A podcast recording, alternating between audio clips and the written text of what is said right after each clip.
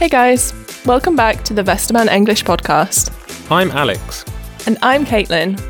The saying, money can't buy you happiness, is as old as, well, probably money itself. But in today's world, where you need money for almost everything, is that still true? In today's episode, we're going to take a look at why money is so important, how we can become happier, and whether we actually need money for it. So, let's start with part one Money makes the world go round. Today, you need money for a lot of things to buy food or clothes, do many of your hobbies, pay for your house or flat, use buses or trains. Money definitely plays an important role in many people's lives. Yeah, I agree. And that is also what the saying, money makes the world go round, means. Without money, there are so many things you can't do. So it's the opposite of money can't buy you happiness. Well, maybe not the complete opposite, but they are definitely two of the many different views on money. Either way, money is important. Especially for people who don't have a lot of money. It's a very complicated topic, though. Right. Sometimes it's not about being able to buy new clothes, but about buying important medicine or even being able to buy food. And I think that's a great introduction for today's topic, because researchers have been trying to find out exactly how you can achieve happiness and what role money plays in that. Part 2 Having, Loving, Being. There are many different ideas about happiness. And while happiness can mean something different to everyone, happiness researchers say that there is a recipe for happiness that consists of three ingredients having, loving, and being. Having, loving, and being? That sounds a bit complicated. It's actually quite easy though. Let's start with having.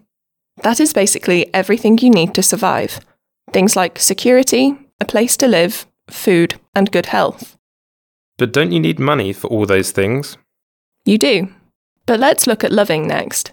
That's our need to have connections and relationships with other people. You mean like family and friends? Yes. Or people in your community, like other members of your sports club. And what about being? Being is about being part of nature and our society. That means having a purpose in life, being able to make your own decisions, having free time to do things you enjoy, and being able to spend time in nature. Got it. And you need all three to be happy? Exactly. If one of the ingredients is missing entirely, we become unhappy. And that also answers our question about whether money can buy you happiness, don't you think? That's what I thought as well. Money is a big part of the having aspect, and maybe you can say that you also need money to make your own decisions. So, you need money to be happy, but happiness is not all about money. Right. After all, money can buy you food and a place to live, but it can't buy friends or time. Part 3 More money, more happiness? Research says that money is not everything, but we still need it to become happy. So, I would like to know does more money mean more happiness? Actually, there was an interesting study about that question. Researchers tried to find out whether millionaires are happier than people with less money. And what was the result? They found out that millionaires are actually happier. And a different study has found out something similar. The more money a person has, the happier they are. Well, I guess it makes sense. People with a lot of money have fewer things to worry about. They can also do a lot of things that are too expensive for other people. However, the millionaires were actually less happy about their free time. They usually spend more time at their job than other people. So, life as a millionaire is not perfect either. I guess everyone has a different idea of what happiness means to them. Yeah, I think that's an important thing to keep in mind. Although everyone needs having, loving, and being, everyone has their own exact happiness recipe. Some people might be happier when they travel the world, while other people are happier when they can spend time at home with their friends. But I guess there's one thing we can agree on money isn't everything. True.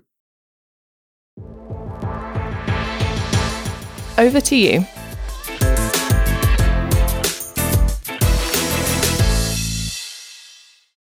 Now that we've talked about the importance of money, it's over to you. What's your opinion? Can money buy us happiness? What else do you need to be happy? Well, that's all we have time for today. We hope you enjoyed this episode and have learned a bit more about how money can influence our happiness.